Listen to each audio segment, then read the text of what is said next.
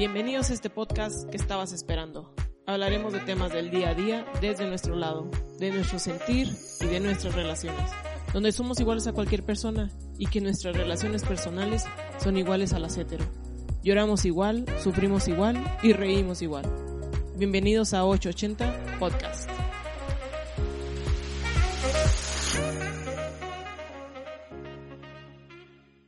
Chihuahuitas, sean todos ustedes bienvenidos a un nuevo capítulo más de 880 Podcast. Yo soy Jesse, eh, síganme en redes sociales, oigan. Estoy en Facebook como 8 espacio 80 podcast, Instagram igual, 8 espacio 80 podcast, y en Spotify, ahí denle seguir para que también les estén apareciendo los episodios cada vez que se suban. Y creo que en iTunes también, no se crean, no, no creo, si estoy en iTunes también. Eh, para el día de hoy, el capítulo se va a estar subiendo un día muy importante. Yo creo que para el, aproximadamente el 52% de la población en México, por decir un número. Es la conmemoración del 8 de marzo, que es el Día Internacional de la Mujer. Y en esta ocasión tengo a dos invitadas, súper invitadas. He tenido la oportunidad de platicar con una y he asistido, creo que dos veces a algunas de sus reuniones del movimiento Malinche. Entonces, gracias, gracias por aceptar la invitación. Ellas son Denise Quiñones y Denise Salazar. Denise, uh, gracias. Denise al cuadrado. Gracias y pues bienvenidas. Muchas gracias. Bueno, pues primeramente sí, más que nada gracias por el espacio. Y qué padre que nos has conocido también por Malinche. De hecho, también tenía duda, ¿no? Como de, de dónde habías como conectado, ¿no? De invitarnos a nosotras. Sí, fue, fue curioso porque un, de hecho una amiga y yo un 14 de febrero hicieron un, hacen aquí enfrente. El brebaje. Ajá, entonces, pero no fue en el 2000, fue en el 2000, creo que fue el 2019. O el 2018, no me acuerdo, y una amiga así, las dos en solteras, tristes, así de que maldito amor y la fregada. y alguien lo pasó, o sea, alguien roló la, información y luego lo vi y le dije, ¿qué onda? Vamos. Y luego me dice, pues sí, dijo, pues no tenemos nada que hacer el 14, creo que caíste en martes y yo, va, Simón, vamos. Y luego vi la dirección y lo peor del caso es que es, no sé, calle, ah, pues donde es Patio Magenta. Entonces vi el número y lo yo, quién sabe dónde chingados es, no tengo ni idea.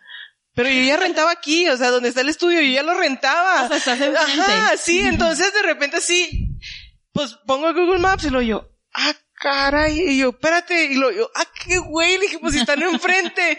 Y esa fue como la primera vez que estuve ahí con ustedes, como malinches. Ah, Entonces estuvo, estuvo, es diferente, o sea, es diferente a lo que estás acostumbrado, es como salir de tu moldecito, entonces pues... Que es el objetivo, ¿no? Sí. O sea, fue como nació esa idea del brebaje para el desamor, se llama el evento.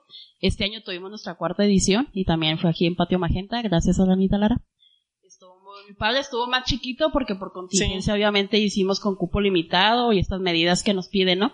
Pero no queríamos dejarlo pasar porque sabemos que es uno de los eventos que más, pues más les, más les gusta, ¿no? Como que más se disfruta y se hace una dinámica muy bonita en ese evento. Y sí, es el objetivo totalmente, ¿no? Que estas personas que te pesa tanto el amor romántico de que dices, ay, 14 de febrero, yo sola con mi vida. Bueno, nunca está sola. Al contrario, siempre tenemos amigas, ¿no? Pero como el amor romántico te mete que si no tienes una pareja, estás sola. Sí. Y pues no, o sea, al contrario, hasta la pasas más chido, ¿no? Con las amigas. Ya sé, sí, sí está padre. Bueno, empecemos, chicas. ¿Por qué 8 de marzo no se felicita? Por favor, evítense la pena de estar Felicidades mujeres. Ajá, de estar felicitando a las mujeres, de mandarles memes con violines, globos, flores, chocolates, pasteles en la oficina, porque no es un día para celebrar, es un día en el que conmemoramos la lucha de muchas otras mujeres, mujeres que nos antecedieron, particularmente mujeres muy organizadas desde finales del siglo XIX y durante todo el siglo XX. Nació un 8 de marzo, eh, eh, como una masacre que sucedió en una fábrica en Estados Unidos, donde había varias mujeres, en ese tiempo no estaba regulado el trabajo infantil, entonces había mujeres, niñas, niños, adolescentes, eh, y estaban luchando por los lo que ahora son los derechos laborales más básicos, jornadas no mayores ocho horas, eh, con prestaciones, que se prohibiera el acceso de los niños, que tuvieran condiciones laborales de protección básica en las fábricas. Eh, como los patrones no les escuchaban, cerraron la fábrica, tomaron las trabajadoras la fábrica, muchas de ellas trabajadoras anarquistas, que también luchaban por cosas que ahora eh, disfrutamos, a las que tenemos acceso algunas mujeres, no todas aún, como los anticonceptivos, poder decidir cuándo embarazarte, cuándo no. Y la respuesta de la policía y de los empresarios, los dueños de las fábricas, fue encender la fábrica eh, con las mujeres dentro, muchas de ellas murieron.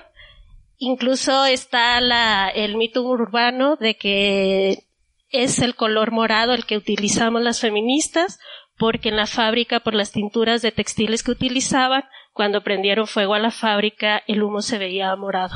Ah, caray, no sabía. y entonces es la, a partir de ahí muchas mujeres feministas, eh, comunistas, anarquistas, socialistas, organizadas alrededor del mundo, eh, llamaron a reunirse a las mujeres cada 8 de marzo para conmemorar la lucha. ¿La intención era matarlas? O sea, cierran la fábrica para matarlas y tratar de acabar la revuelta. Exacto. Oh, y también con el pretexto de para que se espantaran y, y dejaran. Para que dejes de hacer sí, eso. Y que salieran, ¿no? Así como que están encerradas en el edificio, entonces con el fuego van a salir. Pero también algo importante era que los edificios obviamente no tenían las medidas adecuadas uno obviamente no iban a poder evacuar. No, hombre, si ahorita no las tienen. Ay, si ahorita no las tienen. Y murieron, pues, si no me falla la memoria, como más de 120 mujeres en esa ocasión, más otras, ¿no? Y ese fue el heridas. detonante para Sí. levantar a toda, a la mayoría de las mujeres a Sí, exigir porque- sus derechos. Ajá, porque ocurrió el 8 de marzo y de, de ahí se jala esta fecha, ¿no? Como dice Denise, y, y empezamos a conmemorar, no a celebrar, porque no podemos celebrar que 120 mujeres murieron quemadas, ¿no? Pero es una forma de recordarles, rendirles tributo y, y seguir luchando por la que todavía ahora seguimos luchando, ¿no? 10, ¿cuánto, cuánto será? ¿1900? ¿100 años después? Cien Sí, años todavía. después, Seguimos. ¿Se ha avanzado? Sí, ¿no? Se ha avanzado, sí. pero de manera muy desigual, en condiciones muy desiguales. Eh, por ejemplo, en el, en el espacio del trabajo infantil, aquí en el estado de Chihuahua, el trabajo infantil en los campos agrícolas continúa presente, ¿no? Todas las cebollas, todos los chilitos, chilacas que nos comemos tienen la marca del trabajo infantil. Eh, las- los derechos laborales después de esta décadas de neoliberalismo nos encontramos muchas mujeres de nuestra edad. Nosotras somos casi cuarentonas. En Movimiento Malinche hay muchas compañeras que están desde los 17 años hasta los 40. Como que ahí nos reunimos mujeres de varias edades. Y una cosa que compartimos es que no sabemos qué va a pasar con nosotros cuando seamos ancianas porque no tenemos prestaciones laborales, no tenemos eh, fondos de retiro para una vida digna después de lo que trabajemos. Muchas de nosotras no tenemos eh, plazas laborales, es decir, como a pesar de que hay avances en muchos ámbitos, son avances muy desiguales. Sí. Ok. ¿Qué es el feminismo? Hijo, esa es la pregunta que...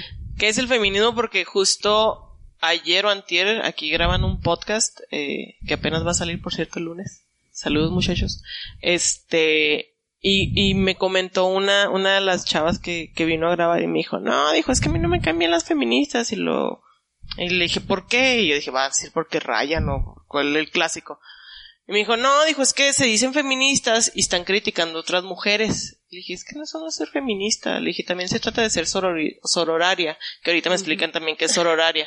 Entonces, este, me dice, no, sí, cómo no, y yo no. Le dije, es más, le dije, el viernes te grabo un podcast y ahí me explican lo que es feminismo y luego lo escuchas, por favor. Entonces, ¿qué es el feminismo?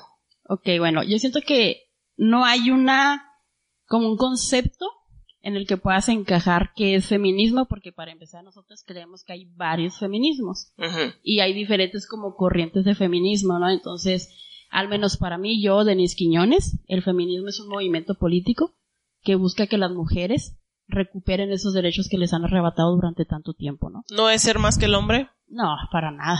O sea, Porque ese es el clásico, así No. que, ay, ahora quieren ser que son como, al hombre. que no como qué". los mitos, ¿no? De Sí, que sí, piensan sí. que las feministas todas odian a los hombres Ajá. y todas quieren des- desterrarlos del mundo. Si fuera tan fácil, ya lo hubiéramos hecho, chicos, pero no es así. pero no, o sea, entendemos, ¿no? Que el feminismo para empezar nos afecta, bueno, nos beneficia a todas y a todos, y a veces el machismo nos afecta a todas y a todos.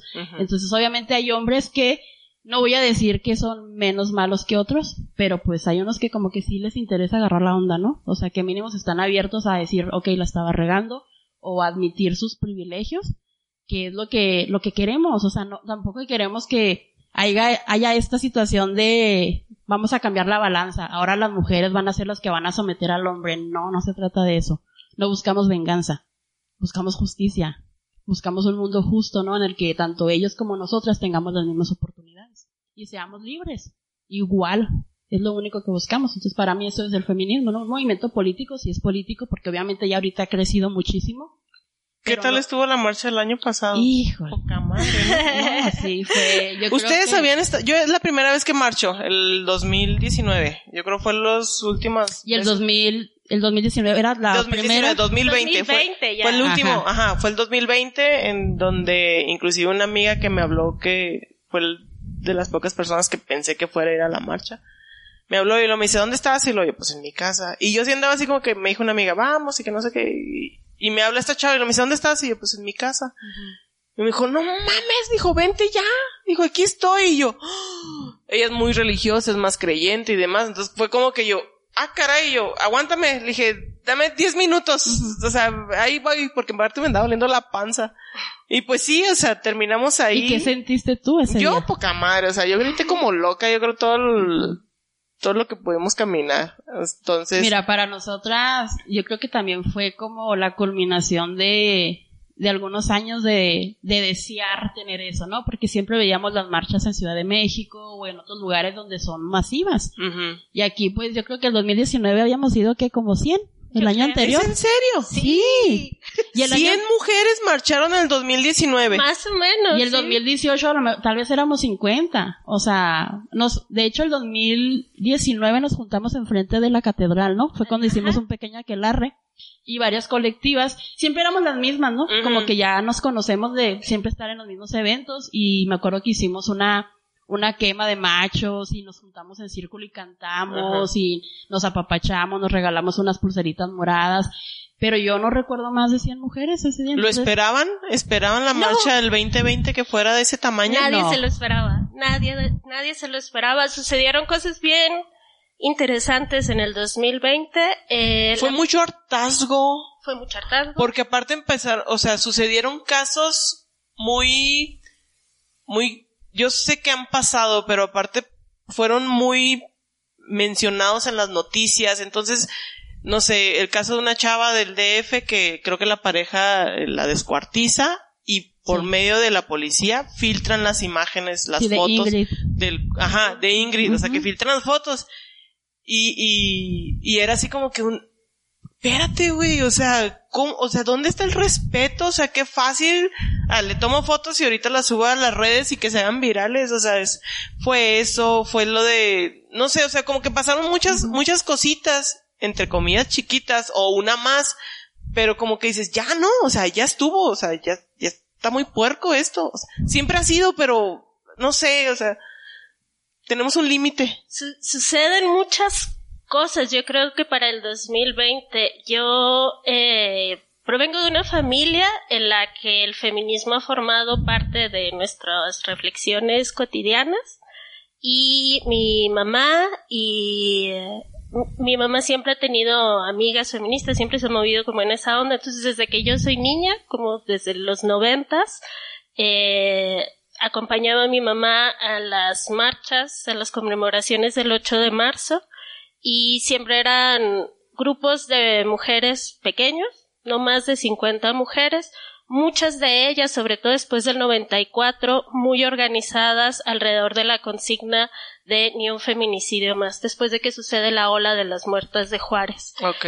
Y eh, hace unos cinco años, perdón que no lo recuerdo la fecha exacta, muchas otras mujeres jóvenes, ya no estas de la generación de mi mamá, comienzan a organizarse eh, para conmemorar el 8 de marzo con, con marchas eh, de manera muy organizada y ahí se hace evidente como unas fracturas generacionales ¿no? Sí. entre estas eh, feministas que desde los noventas se especializan mucho en el acompañamiento integral a las madres de las víctimas de feminicidio y estas otras mujeres que nos comenzamos a, reconocer como feministas y que el feminicidio ya no es algo eh, que sucede solamente eh, a las muertas de Juárez, a las mujeres obreras, a las jóvenes que se desaparecen en Ciudad Juárez y después se encuentran en las condiciones en las que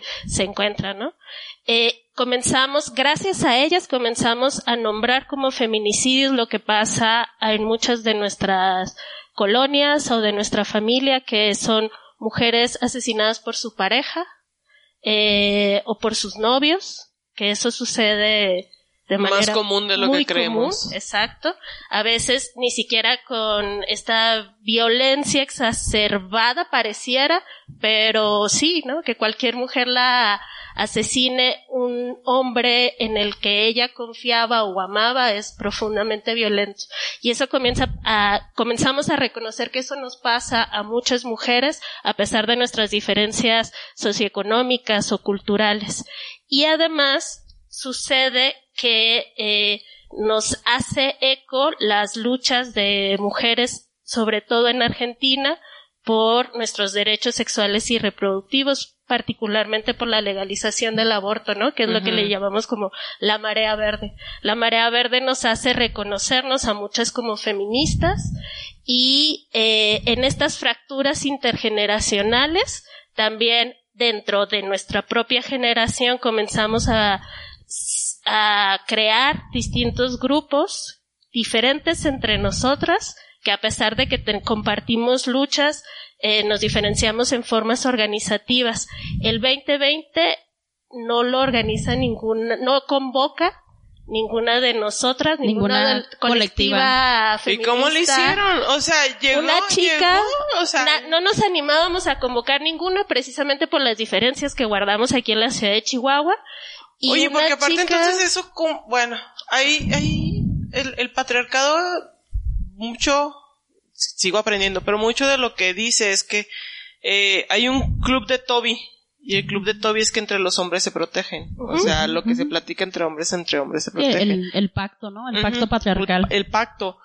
Pero entre, entre, entre mujeres es de repente como muy conocida la rivalidad o el, o el choque que de repente se da, que en veces es hasta muy duro. O sea, es así como que, oye, espérate, relájate o bájale esto pasó con las diferentes colectivas en la ciudad de Chihuahua. No, sabes que más que ese, esa idea, yo creo bien cultural, ¿no? De que el peor enemigo de las mujeres son otras mujeres y eso, no tenía que ver, tenía que ver con posicionamientos políticos que creo que son muy válidos en cualquier movimiento, hasta en los movimientos políticos y las organizaciones políticas más chafas como los partidos hay diferentes corrientes, ¿no? Sí, sí, sí, sí. Y diferentes grupos que entre ellos se pugnan los lugares y eso. O sea, hasta los más chafas sucede. Imagínense entre esos también son diferencias políticas en cosas que organizativas. Por ejemplo, una cosa que nosotros nos preguntamos es, ¿en nuestros grupos de feministas hay espacio para los hombres o no?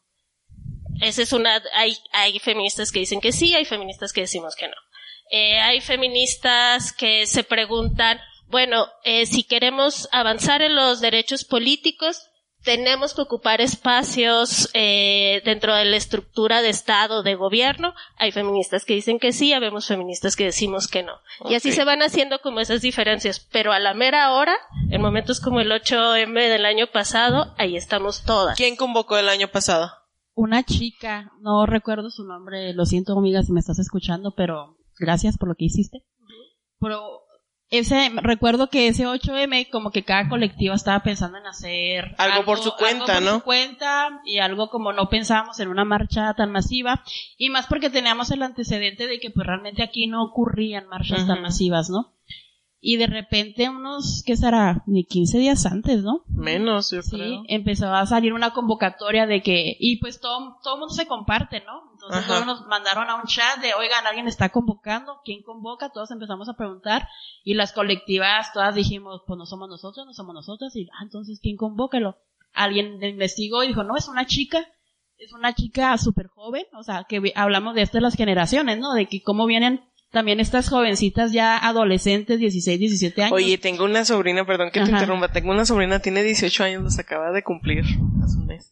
Y también es así de que nos, o sea, es mi aliada en las reuniones familiares, a diferencia de, de tu familia, Denise, mi familia es muy, no muy conservadora, pero ahí va.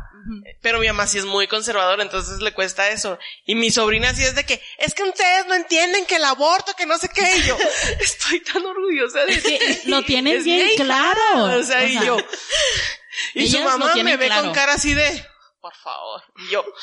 Sí, yo también las veo y digo, ay, porque yo a mis 17 no tenía toda esa sabiduría que tienen ellas, ¿no? Y todo ese empuje, porque gracias a estas morritas, que bueno, yo les digo morritas porque para mí, que son mis 38 años, se me parecen morritas. Pero gracias a esta chica, todas las colectivas nos animamos. O sea, la chava se logró ese que, oigan, de que, vamos a hacer una, marcha. porque nadie está haciendo la marcha, vamos a hacer una. Convocó, hubo una reunión de planeación donde se invitó a colectivas y se mandaron representantes de colectivas y ahí a pesar de las diferencias de organización y lo que sea, todas confluimos en lo mismo de, va, vamos a hacer la marcha, ¿no? Y todavía cada quien organizó su contingente, nada más. Más o menos cuánta gente hay en colectivas. Pues nosotras ¿Pudieran ser las 100 que marchan o que marchaban 2019? No, se me hace que son un poquito más, pero no todas salían a marchar. No todas salen a marchar. Por ejemplo, nosotros en Movimiento Malinche tenemos una base como que somos las de que casi siempre estamos, que varía entre 25 y 30 mujeres que van y vienen, ¿no? Porque obviamente que a veces las cosas, el tiempo no te da. Pero hay otras colectivas que también, por ejemplo, recuerdo a las chicas de Marea, también dan ser como unas 15, 20 morras. Entonces, en total, de todas las colectivas, yo creo que son como 100, 150 las de base, ¿no? Ajá. Pero ya ahorita, después del 2020, se han unido más, ¿no? Ok. Y se han unido más que nos siguen y que se han unido más a la colaboración. Y ese 2020 literal nació nada más porque esta chica convocó, ¿no? Ella dijo, porque nadie convoca, yo lo hago y todas nos unimos y pum, terminamos, ¿no? Con 12 mil morras en la plaza. Y nadie se lo esperaba, se notó, por ejemplo, en el equipo de sonido, Sí, las porque inclusive de mujericas llevaban una bocina grande con la que en que fue la que jaló, evento, o sea, fue la que en cualquier otro evento lo hubiéramos cubierto, ¿no? Pero no nos esperábamos eso. Nosotras se organizaron también eh, por colectivas, sí. que en qué lugar de la del, contingente iban a ocupar. A Movimiento Malinche nos tocó el segundo contingente detrás de las víctimas de las familias de víctimas, de, feminicidio, entonces nosotros íbamos adelante. Y no teníamos idea de qué estaba pasando. No, no, era inmenso, ¿eh? era, era sorprendente. Hasta que llegamos a la parte del vivebús enfrente del LIMS y volteamos hacia atrás. Y, no, se acababa. No, se acababa. no se acababa. no se acababa. no teníamos ni idea. En ese momento comenzamos a gritar porque no teníamos ni, idea, de cuántas mujeres estaban respaldándonos atrás, cuántas estaban ahí eh, llenamos la plaza del Ángel, que nunca lo habíamos hecho, ¿no? A veces se llenaba la calle que está frente al Palacio de Gobierno y nada más, Pero eh, fue fue muy sorpresivo y fue muy poderoso. Sí, fue súper poderoso y para nada no lo esperábamos, pero claro que, por eso te digo, no, fue como mucha felicidad de decir, por fin se nos hizo tener esto, ¿no? Esta marcha, porque nosotros sentíamos la vibra y cómo iba creciendo cada vez que nos íbamos acercando al final, ¿no? Y escuchábamos los gritos al fondo, nosotros dejábamos de, de cantar algo y escuchábamos el eco atrás, cómo se iba repitiendo. Entonces eso, sí, fue poderoso, fue súper increíble y a la vez como, ya era hora. O ya era, hora, que, ocurriera, ¿no? O sea, exacto, ya era hora que despertáramos todas las mujeres aquí porque, pues no tenemos nada de diferente con las de otros estados sufrimos igual, tenemos las mismas violencias, tenemos las mismas desigualdades, entonces fue... ¿Pudiera ser que somos más conservadores? O sea, más bien como que la ropa sucia se lava en casa. Tal vez. Como que más de closet, así como que no, Ajá, porque Chihuahua pues en cierta forma es conservador, ¿no? Tenemos una base de panistas muy fuerte, amigos, por favor no voten por el pan. Porque, guácala.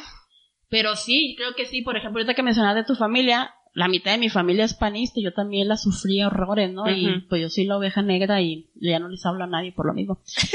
Pero, hola familia. Olis. si llegan a escuchar esto. Pero sí, puede ser eso, ¿no? El closet, el miedo, el qué dirán también, porque aquí en Chihuahua creo que pesa muchísimo Pesa el, más el la, qué lo dirán. sociable. el- el Sí, de que, ay, no, ¿cómo me voy a ver yo ahí? Y también pesa la represión, ¿no? Porque también antes había mujeres, por ejemplo, que trabajaban en puestos institucionales que les daba cosa ir a marchar. Porque también salir a marchar es ir a decir no estoy de acuerdo con ciertas cosas que están pasando y, y obviamente que también puede haber represión, ¿no? De que, oye, te vi que andabas ahí, ahora con las redes sociales todo el mundo Todo se va a enterar. Sí. Ay, no, pero yo soy muy orgullosa. Me tomaron una foto y yo ya, la- ya la antier, ya la puse de portada otra vez. Entonces, pero sí, antes que trabajaba en gobierno, con más ganas la subí, pues ahorita. Que ya no le debo nada a nadie, con más ganas. Sí, tú date ya. Ok. Ah, Yo nada más eh, quería, como antes de pasar a otro tema, recordar de las cosas que también me emocionaron mucho el año pasado fue que la primera, fue la primera marcha en donde yo vi eh, mujeres trans. En ese Sí. momento ellas estaban con el proceso de duelo muy abierto por dos Acababan de matar a feminicidios dos, dos ajá, mujeres. el de Patsy Patsy. y había qué pena. No me acuerdo el otro, perdón. Pero sobre todo el de Patsy que acababa de ocurrir y las mujeres trans Ellas no Estuvieron. o sea, no, antes ¿Por nunca. nosotras no. No, con nosotras no, yo creo que estaba desvinculado, ¿no? Por alguna razón no les hacía eco las demandas feministas en su vida. Y es algo que hasta el momento todavía pues está trabajando, ¿no? O sea, yo, no, bueno, el movimiento Malinche estamos totalmente de acuerdo que las mujeres trans son parte del feminismo, o sea, obviamente también están aquejadas por el patriarcado, ¿no? Y nosotras siempre estamos abiertas y lo ponemos en muros, pero a veces no se acercan. Algunas de ellas, eh, tengo algunas conocidas, nos han comentado porque pues sienten que va a haber un rechazo, que no se van a sentir cómodas. Entonces yo siento que es un trabajo en proceso, ¿no? En el que podamos, en el que podamos tener esta inclusión, en donde ellas se sientan cómodas y donde también ellas sientan que pues podemos también ayudar en algo, ¿no? O aportar. Porque el movimiento trans aquí en Chihuahua está muy fuerte. Hay unas mujeres que tienen años haciendo su lucha y han conseguido cosas, pero también la violencia contra ellas está tremenda. Este, el año pasado pues también hubo bastante violencia. Entonces yo creo que es algo que va a pasar. Va a, pesa- va a pasar y que deseo que pase porque la verdad para mí es absurdo pensar que las mujeres trans no tienen cabida en el feminismo. fíjate que el, el podcast pasado, hola Victoria. Hola. Eh, Hola, Victoria. este, estuvo Victoria Lafonte en el, en el podcast y me llamaba mucho la atención que inclusive ella me dijo, antes de hacer mi transición, o sea, nadie te molesta, no pasa nada, bla, bla, bla, justo haces tu, transmi- tu transición y me tocó un hombre viéndome masturbarse, o sea, yo ya de mujer, entonces es como que, ¿qué pedo? O sea, Claro. ¿en qué momento? O sea, en cuanto pasas a ser mujer, o sea, en automático ya te vuelves alguien de acecho, o sea, ya eres objeto, vuelves ob- objeto como- de, de, Sí, objeto. Te Objeto. conviertes en eso, ¿no? Porque al final de cuentas para muchos hombres las mujeres son objeto Ujú, y por lo mismo pues, se pueden usar de esa manera. Entonces sí, o sea, es- eso es lo más triste, ¿no? Que cómo vas a decir que no pertenecen cuando también son víctimas de estas violencias, ¿no? Y Exactamente. de otras que a nosotros como mujeres sí no nos toca, ¿no? Pero que no significa que eso no pueda estar dentro del feminismo. También me viene a la mente lo contrario, ¿no? Los hombres trans que tal vez sí compartimos estas vivencias de infancia de niñas en donde sufrimos ciertas cosas de niñas y ahora al hacer su transición adquieren ciertos privilegios, ¿no? Donde al menos ellos tal vez pueden caminar en la calle sin que un vato se esté masturbando, por ejemplo. Exactamente. Les voy a hacer aquí unas preguntas. Bueno, de, me acuerdo mucho de el, el año pasado, el, el 10 de marzo, sí, la marcha 9-10, el, el 9 que ¿Fue el paro? que fue el paro, y el 10 puse un, me salió así un escrito inmenso y escribí yo creo todo lo que sentí en Facebook. Y parte de era, o, o de las cosas que me, me llamaban mucho la atención, que reclamaban, aparte de todo mujeres que no participaron en la marcha, era así que, dos cosas. Número uno, ¿por qué pintan? ¿O por qué tienen que rayar? Y número dos, ¿por qué se encueran? Y lo digo así porque así me lo dijeron en forma despectiva. O sea, fue así como que, güey. Al último, y es una amiga que quiero mucho, muchísimo. Este, le dije, este, y la- las típicas discusiones que se hacen en, en Facebook ahí, todo el mundo contestando y bla, bla, bla, y todo el desgarriate que hice. Entonces, le dije, güey, le dije, ¿estás consciente que fueron siete u ocho chavas las que estaban desnudas en la glorieta? Marchamos 15 mil mujeres y tú estás enfocada en el punto 007% de la marcha. O sea, estás, estás consciente del pedo que estás haciendo por, o sea, en porcentaje. Y ya, ya ni me contestó, o sea, la neta. Pero es como, estamos por lo regular y la gente que no conoce y en veces siento que yo soy bastante inculta, pero estamos más preocupadas por la forma, si me gusta o no me gusta cómo te manifiestas, a por el fondo, o sea, preocúpate del por qué estás levantando la voz. No de que, chin, es que trae tenis. No, mi chava, es que te deberías de haber venido en tacones. O traes pantalón de mezclilla. No, mi chava, es que, no, no, porque, o sea, ¿por qué te preocupas por cómo te manifiestas? Al final de cuentas la manifestación y el extremo que llegamos al año pasado fue el hartazgo de muchas cosas. Entonces es como un, olvídate de qué están haciendo y cómo. Pero platíquenme lo mejor ustedes. Bueno, ¿Por qué pintar? ¿O por qué rayar? o por qué encuerarse. Exactamente. Pues lo primero que se me viene a la mente es decir, ¿y por qué no? O sea, ¿qué tiene de malo? Porque al final de cuentas, el pintar es solamente una expresión más del hartazgo que estás mencionando. Es la forma en que empiezas a visibilizar cosas, porque sí, yo también vi mucho en redes, ¿no? De, es que no son las que ¿por qué formas, es que las paredes, los monumentos. Güey, no habías, no habías visto el monumento en tu vida y ahora te Nunca le pones atención. Claro y ahora que sí es no. como que, no manches. Y ves mujeres desnudas en todos lados, pero en la marcha te molesta, obviamente, ¿no? Entonces, para mí es una forma de visibilizar, de hacer eco, de sacar la rabia, porque también si tú eres una persona que ha sufrido violencia y durante todo ese tiempo no has obtenido justicia, no te han escuchado, te han minimizado, te han seguido violentando, obviamente que estás enojada y tienes derecho de sacar tu rabia como te dé tu gana. Y si eso significa ir a rayar, violador, malditos y lo que sea, se vale. Es una forma también de, de como resignificar esta rabia y sacarla de ti. Ahora de la desnudez, yo creo que es eso, un solo podcast, hablar del mito y de los tabús de la desnudez, ¿no? Porque es el cuerpo y el cuerpo humano no tiene nada de morboso, el morbo está en quien lo está viendo. Y casi creo que la mayoría de las personas que lo ven como, ay, no mames, se le ven las shishis, son los primeros que están viendo pornografía. Entonces tienen una manera de ver súper cosificante a las mujeres, entonces obviamente al verlas en la marcha encuerada, lo único que piensan es en Que es esas cosas. cosificante. O sea, ver a una mujer como una cosa, un Exacto. objeto. Ajá. Y luego ahí también hay, hay cosas bien interesantes, ¿no? Eh, generalmente cuando les decimos a los hombres, nosotras no somos un objeto, dicen, no, nadie piensa que eres un objeto. O sea, obviamente eres una mujer, no eres una mesa. Entonces, ¿a qué nos referimos? A que nuestras emociones, lo que nosotros sentimos, lo que nosotros podemos llegar a sufrir, no importa frente al placer que ellos pueden sentir, ¿no? El ejemplo que poníamos y que tú lo hablaste en el capítulo en el que pudiste entrevistar a Victoria, eh, ¿qué mujer no ha, no se ha enfrentado a esta violencia desde niñas de ver a un hombre masturbarse frente a ti en la calle? Muchas de nosotras, yo la primera vez que fui víctima de eso tenía siete años, iba caminando de la primaria a mi casa, que estaba a tres cuadras, y en esas tres cuadras un hombre eh, adulto, evidentemente, se masturbó frente a mí, ¿no? Y es una historia que te podemos contar muchísimas mujeres, ¿no? Y que a los hombres, a hay los hombres casos de, ahí, ahí, ahí, ahí la voltearía así como, como lo comentas ahorita es, supongo que ha de haber, supongo porque no me ha tocado un, una- un solo caso, entonces estoy suponiendo, mujeres masturbándose en frente de niños. No lo sé, lo que sí sé es que la mayoría de los niños, porque también se les victimiza a ellos, se les cosifica a ellos, de los niños que han sufrido ese tipo de violencia lo han sufrido por un perpetrador hombre. ¿No? Entonces, aquí, o sea, le- nos aquí sí a decir que es un diferencias. 99% Yo creo que sí. O sea, obviamente y jamás vamos a negar que puede haber mujeres que sean agresoras y agresoras sexuales. Ocurre.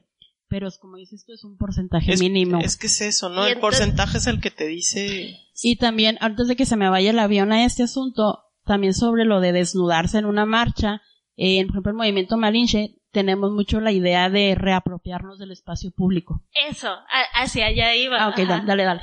No, no, bueno, va, a eso iba yo. Eh, cuando se preguntan por qué rayan, por qué se desnudan, uno rayamos porque estamos hasta la madre, hasta la madre de la violencia que sufrimos siempre. Y un chorro, mucha de esa violencia sucede o en nuestra casa, o en nuestra escuela, en nuestro espacio de trabajo y sobre todo en el espacio público, en el, en el sistema de transporte te toquetean, eh, si vas caminando por la calle te, te gritan de cosas, te eso es crucificar, ¿no? O sea, porque nunca se preocupan qué vas a sentir tú, ¿no? Si te trataran como un ser humano, se preguntarían, eh, le importarían lo que tú sientes, ¿no? Y entonces, como desde niños nos tratan así, estamos hasta la madre y hemos aprendido eh, con el feminismo que entre nosotras nos protegemos. Entonces, rayan el espacio público porque ese espacio también es nuestro y es un espacio que no tiene cabida, donde no se nos ha dado cabida para nuestras demandas, ¿no? Y nuestras demandas son no me toques, la policía no me cuida, eh, rayar el nombre de las víctimas de feminicidio, de cualquier otra violencia, se nos encueramos, se encueran las compañeras en la calle porque se puede, porque cuando estamos entre nosotras, nos podemos encuerar en la calle en el de la misma forma en que los hombres pueden andar sin playera y nadie les dice nada, ¿no? o, andan orinando media calle. O andan orinando y no les dice nada. Entonces es una apropiación, es una forma de decir aquí estamos, ¿no? Y te vamos a incomodar porque para no incomodarte tendríamos que portarnos como tú esperas que nos portemos, eh, que sea, que seamos sumisas, que no respondamos a tu violencia, que nos vistamos como tú esperas que nos vistamos y no, o sea, también nuestros deseos importan y lo que queremos hacer con el espacio público importa. El, en el 2020 eh, estaban, en el momento en el que estaban rayando una de las estaciones del Vivebus, salió una señora con su niña y salieron asustadas porque no sabían qué iban a hacer esas mujeres encapuchadas, ¿no? Como locas y yo tuve la oportunidad de decirle a la señora, ah, le están poniendo, están cambiando el nombre de la estación, entonces van a tachar con pintura como se llama la estación y van a escribir sobre ese nombre Camila. Porque lo que hicieron en las estaciones fue renombrarlas, ¿no? Porque en las estatuas de esta ciudad, en los nombres de las calles, en los nombres de las estaciones, eh, quien decide cómo se van a nombrar jamás le pasa que esas mujeres que merecen ser nombradas, esas niñas porque no las arrebataron, queremos que estén ahí para que nadie las olvide, ¿no? Que todas sepamos que lo que le pasó a Camila, lo que le pasó a Londra, que la seguimos esperando, que sepa, ¿no? te estamos esperando, queremos que regreses con tu mamá a Paloma, lo que le pasó, no te olvidamos, que su mamá Norma sepa que no olvidamos a Paloma y no olvidamos a Norma lo que está haciendo por para que nadie más, ninguna otra mujer le pase. Entonces, es eso, cuando nosotros decimos reapropiación del espacio nos referimos a eso. Cuando quien sea que decide cómo se llaman las estaciones, jamás piensa en esto que para nosotras es una prioridad. Entonces, si no lo piensan ustedes, nosotras sí. Oye, pero no, no comentaste la parte de qué te contestó la señora cuando le dijiste eso. Ah, sí sé quién es Camila. Qué bueno. Y ya le cambió el switch. Sí. Sí, pues sí. sí, totalmente. Sí, claro, porque aparte se identifica, ¿no? Porque tiene una niña chiquita, entonces... Oye, y en veces es, es ese como mi, mi discusión.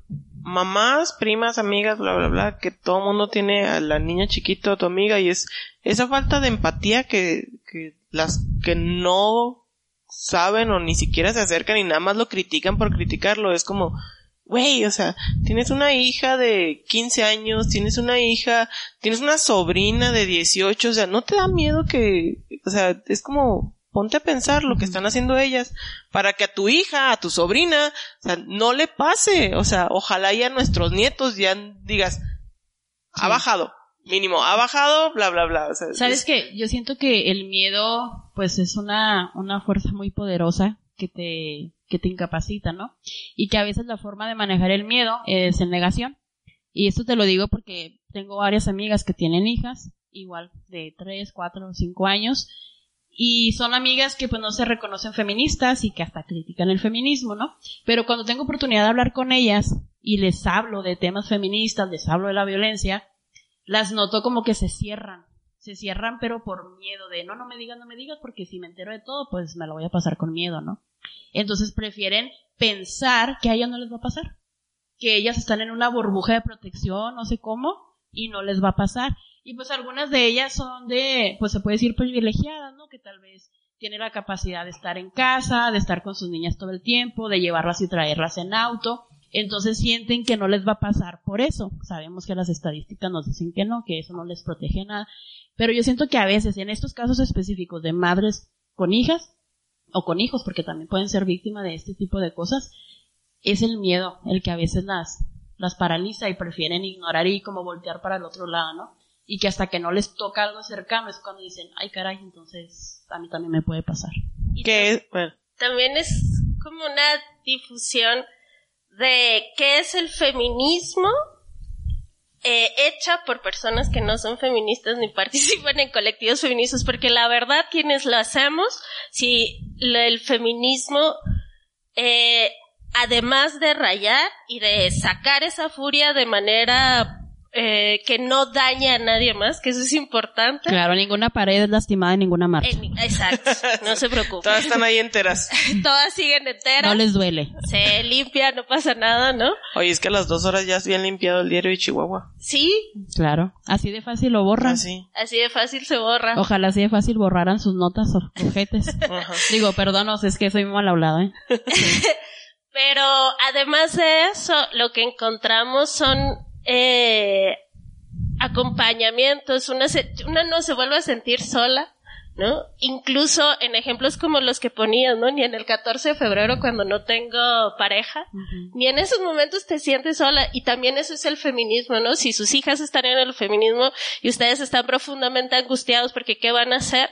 van a encontrar un grupo de amigas que van a estar ahí cuando las necesiten y que van a estar ahí cuidándolas y protegiéndolas, ¿no? Eso también como si comenzamos, si nos preguntan a las feministas qué encontramos, qué hacemos ahí, lo que encontramos son unas redes de apoyo bien eh, que nos salvan, ¿no? Nosotros lo hemos visto, de verdad te salva el feminismo. ¿Qué es sororidad? Que es una palabra que... Pues mira, sororidad lo utilizamos como un término parecido a lo que se decía la hermandad, pero lo apropiamos a mujeres como sor, como de hermana, ¿no? Dicen, ay, pero es que suena muy religioso. Tal vez sí, pero también yo siento que es resignificar estas palabras y hacerlas nuestras, ¿no? Entonces, por ejemplo, yo no soy nada religiosa y no me molesta en absoluto el que mis, mis hermanas malinchas me digan hermana, por ejemplo, que algunas lo hacen. Y ser sorora es el hacer este pacto político de no criticar ni ponerle el pie a ninguna otra mujer que es eso también otro mito. Ser feminista no es que todas nos amamos y nos queremos mucho. No, tal vez tú no me caes bien, pero no te voy a hacer daño. Tal vez no te hable y digo, pues X, allá Jessie con su vida, pero no te voy a criticar, no te voy a meter el pie, no te voy a hacer que te corran del trabajo, no, o sea, porque quiero que te vaya bien y que seas libre y digna también. Entonces, para mí es sororo no utilizar estas herramientas patriarcales de la rivalidad, de la competencia, del odio, del chisme, en contra de una mujer, ¿no? No sé si tú quieres complementar.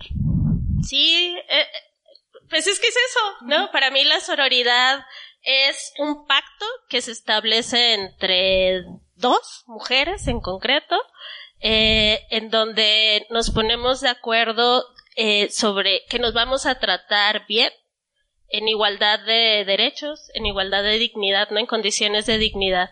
Y que cuando yo esté en una posición de poder de la que dependan otras mujeres, no me voy a comportar como nos enseñan que nos comportamos, que es eso, jodiendo, poniendo el pie, haciendo chismes, criticando, eh, negando las oportunidades, cerrando puertas, que son formas muy jodidas de ejercer el poder y buscar una forma en la que también nos beneficiemos todas. Claro. Ok. ¿Qué viene para el día de hoy? Que va a salir el, justo el día 8 de marzo 2021. Como malinches, ¿qué van a hacer? Romperlo todo.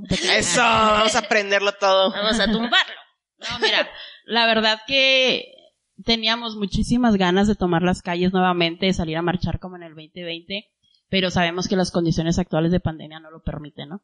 Y pues tal vez tenemos como esta visión de responsabilidad de no vamos a convocar nada masivo, al menos no una marcha, pero sí tenemos algunas acciones planeadas.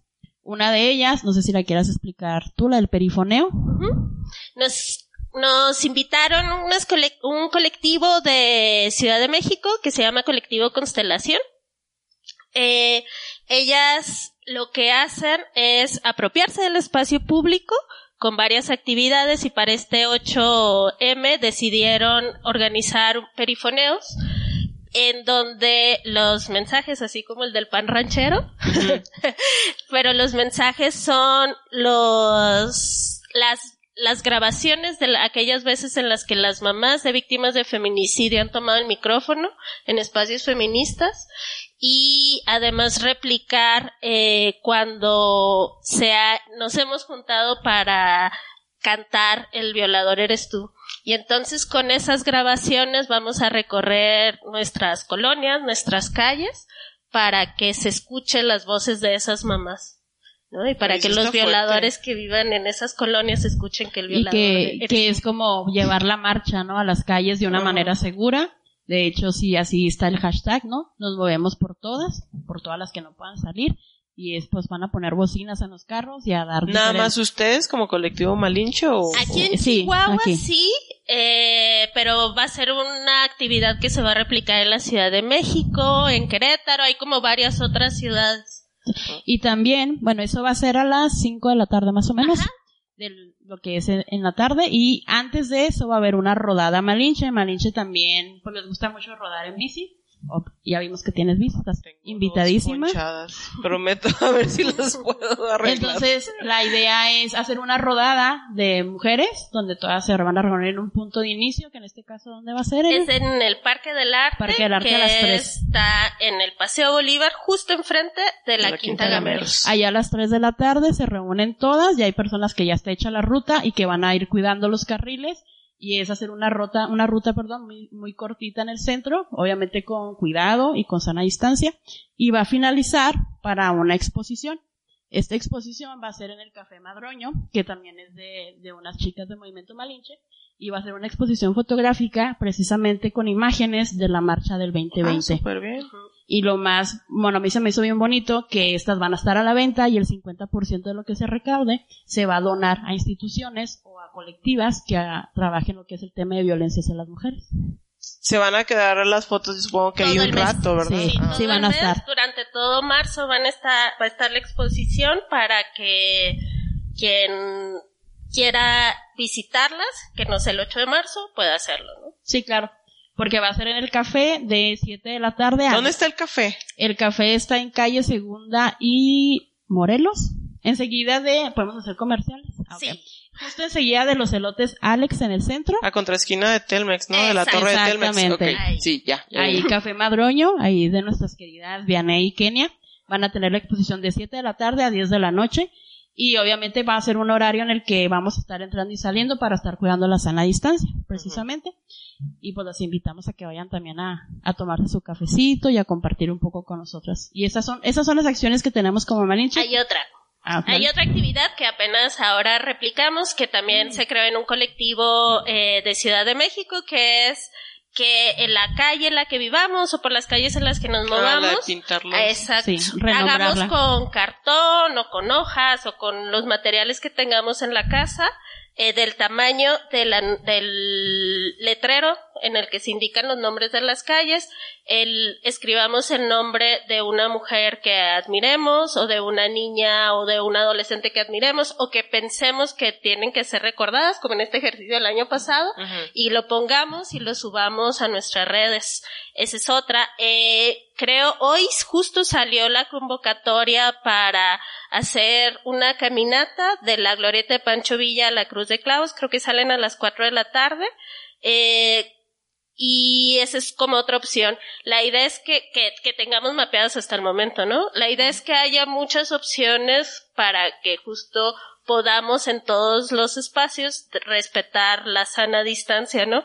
La- nosotros como Movimiento Malinche estamos convencidas de que de la COVID también nos cuidan nuestras amigas, ¿no? Entonces, entre más actividades haya, donde podamos garantizarnos el Donde espacio. distribuirnos, ¿no? O sea, que nos, ahorita no se trata de estar todas juntas. Ahorita, sino- ajá, ahorita se trata de encontrar formas de estar juntas a distancia. ¿No? Sí, de que cada quien pueda participar en la actividad que más le, le guste, ¿no? Si a ti te gusta la bici o si te gusta ir a ver fotografías, pero sí, cuidar mucho esto del espacio y de, pues sí, cuídense de la COVID, amigos. Quédate en casa, lávate las manos, usa cubrebocas. Ponte gel. Ponte gel. Oigan, chicas, a ver, les tengo unas preguntas en lo personal. Eh, me contestan lo que ustedes se les venga a la mente. Podemos alargarlo o podemos, o nada más una palabra como ustedes gusten. ¿Sale? Ok, no sabía, no sabía ver. que había un quiz. Qué Hay nervios. un quiz. No confío en. Los hombres. Ay, perdón. De plano. Pues lo primero que se me vino a la mente. Ok, baja. Yo creo que por el tema, ¿no? Ay, no sé. En los partidos políticos. Uy, hijos. Está muy buena. Ya sé. Admiro a alguien cuando. Cuando es bien honesta y, y cuida, ¿no? Con sus palabras también. Denis. Cuando... No sé cómo pensarlo, porque más que pensé, ay, perdón, como pensé, admiro más que en alguien, pensé en admiro a las niñas que se atreven a denunciar a sus abusadores. Sí. Las admiro mucho. Sí, está cañón. Tendríamos menos frustraciones, ¿sí? Tuviéramos muchos orgasmos. ¿O Digo, ¿qué? Si tienes orgasmos, eres feliz, ¿no? Es feliz. Punto. Ay. Si, si socializáramos el- la masturbación. Por ejemplo, compren sus juguetes sexuales. Sí. Eh, Este ya sé quién se lo va a pasar, está sin comentarios. No, tú. Ah, sí, sí, ya dijiste, perdón. Sí, ok. Eh, eso tuyo que te ha metido en más problemas. Soy bien hocicona. Sí, no. Cuando algo me, me frustra o no me parece, no me aguanto y no lo digo a veces bonito. Ok. Eh, que me gusta cuestionar las reglas que me parecen injustas. Ok. Yo nunca, nunca. Ay, caray. No, iba a decir muy, algo muy hardcore, no. Ay, qué nervio, mira, hasta me puse- Este juego está muy tremendo. Ok, yo nunca, nunca votaría por Maru Campos. No, guácala. eh, yo nunca, nunca. mm, ni siquiera se me ocurre. Yo nunca, nunca. Es que se me ocurren puras cosas que sí he hecho.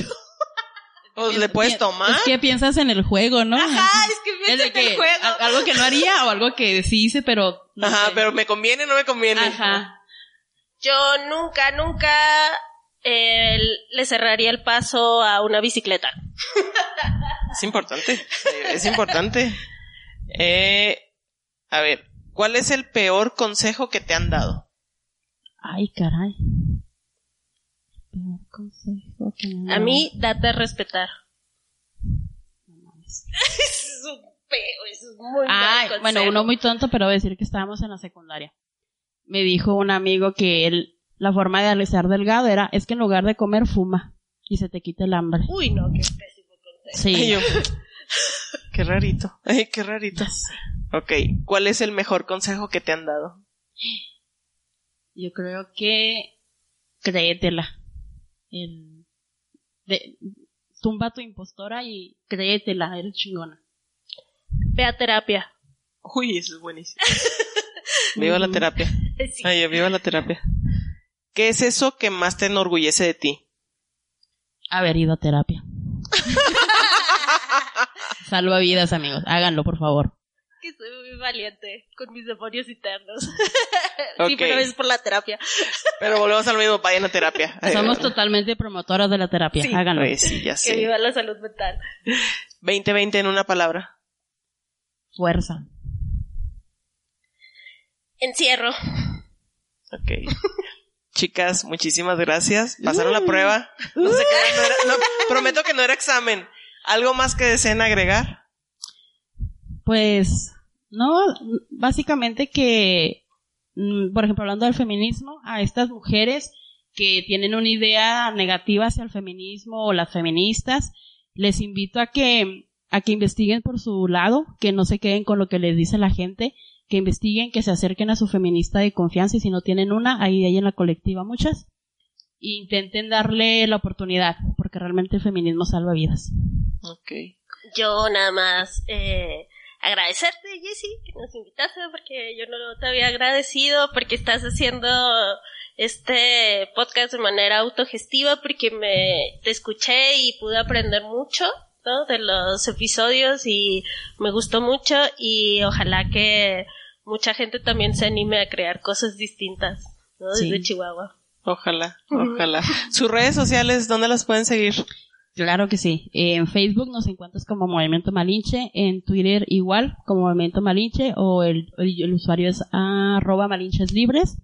En Twitter igual Movimiento Malinche. Tuvimos un error con uno ahí y tenemos dos. Por favor ignoren el que es Mob Malinche. Ese no. Ese no, ignórenlo. Ten- busquen el de Movimiento Malinche completo. Bueno, de todos modos los voy a compartir las, las redes para que ahí las tengan ahí. Sí, de todos modos te las Instagram, pasamos. ajá, Instagram. Esta- es en Instagram, Twitter y Facebook por lo pronto. Y pues ahí nos pueden buscar, mandar inbox. Sí, para hacer un pequeño comercial, eh, nosotras en Movimiento Malinche estamos siempre eh, abiertas a que nuevas mujeres se integren. No tenemos ese pedo de la edad, les digo que está de 17 a 40, pero también tenemos actividades en las que hay mujeres hasta de 66 años, creo que son las mayores que están con nosotras. Eh, tenemos dos reglas básicas que es, por favor, no se acerquen a Movimiento Malinche si a usted, ustedes lo que quieren hacer es una actividad que fortalezca algún partido político. Nosotros no nos metemos en la política electoral. Y eh, si ustedes están en contra de la participación de las mujeres trans en el feminismo, tampoco nos interesa, ¿no? Esas son las únicas dos reglas, pero en cualquier momento se pueden acercar si quieren una idea, donde les, ha- si tienen una idea, quieren hacer algo y les hace falta compas, como una manadilla que está ahí con ustedes, o quieren hacer eh, algo pero no tienen las, las, las habilidades para hacerlo, se pueden acercar y ahí entre todas, si pega la idea, eh, la- sacamos adelante, así funcionamos, ¿no? El movimiento Malinche. Y pueden entrar y salir, no crean que es como una logia donde entras así, nunca Sí, Si no. ya sales. te quedaste ahí forever, No, órale. sí, no. Entras, sales, si tienes una idea en específico, la puedes llevar a cabo y después No ya- tenemos carnet feminista, No. ni tomamos asistencia, o sea, de hecho por lo mismo lo llamamos movimiento porque sabemos que la vida fluye y ahorita están unas y dentro de dos semanas pueden estar otras y van y vienen, ¿no? Habemos unas que pues ahí estamos de base, pero así hay otras que también se han ido y otras que han vuelto, entonces por eso no se estresen, ¿no? Y la- el último anuncio, si les gustan los podcasts, nosotros también aquí en Spotify Mm. tenemos nuestro propio podcast que es Movimiento Mal- está como Sí, Movimiento Malinche. y ahí tenemos unos capitulitos, nada más que somos menos profesionales que yo. es, es un podcast más caserón, pero ahí nos Así se empieza, así Sí. se empieza. Pero los temas están, están interesantes, están cotorros y también pues a ver si a rato te invitamos, que sí. Sí, Yo Tienes, encantada. tienes que regresarnos la visita. Claro que sí, yo encantada. Perfecto, gracias. Oigan, no, pues muchísimas gracias. Gracias por escucharnos. Eh, es importante, yo creo que estos espacios y sobre todo gente que sabe del tema y no nada más venir a hablar. O, no, no venir, sino como hablar de repente al aire por alguien que te comentó algo y que no sabía ni de qué fregados estaba hablando. Eh, hoy es 8 de marzo. Conmemoremos y, y no, no bajemos los brazos. Es, ya empezamos el 2020 y una pandemia no nos va a frenar. Entonces, a seguirle dando. Muchísimas gracias y nos vemos en la próxima. Que tengan una excelente tarde.